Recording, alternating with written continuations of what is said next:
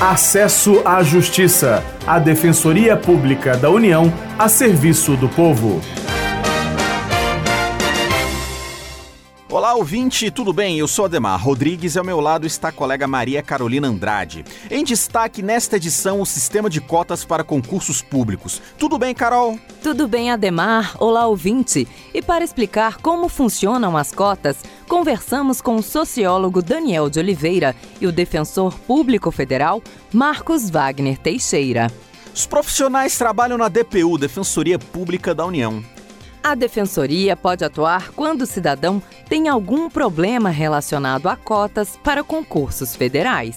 Uma das pessoas que buscou assistência da DPU é do Ceará. Fernanda Almeida concorria a uma vaga reservada a candidatos autodeclarados negros e pardos. O cargo era técnico administrativo do Instituto Federal de Educação, Ciência e Tecnologia. Para preservar a identidade dela, usamos um nome fictício. Após a negativa do pedido administrativo, a DPU entrou com uma ação na Justiça que garantiu à moça concorrer como cotista.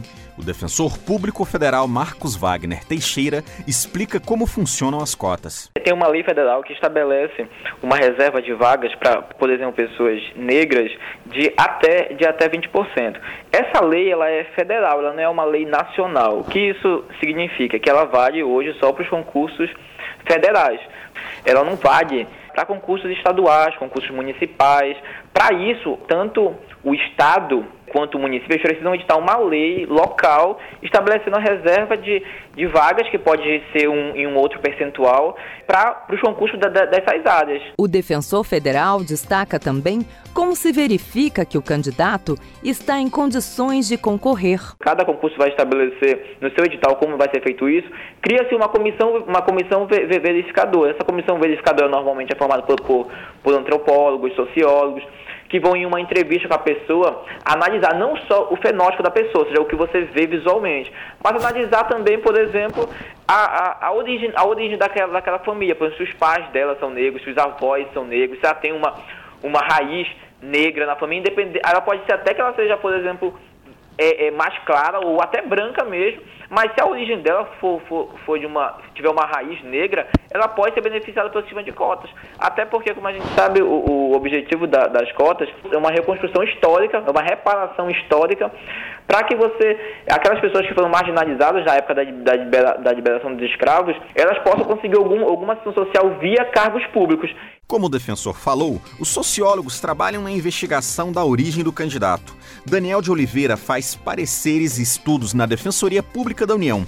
Ele diz que muitas vezes as situações precisam de uma análise mais profunda. É, geralmente assim, chegam casos um pouco mais complexos, né, que aquele de atestar a pobreza, né, do, do assistido e tal, verificar a condição em que ele mora e tal.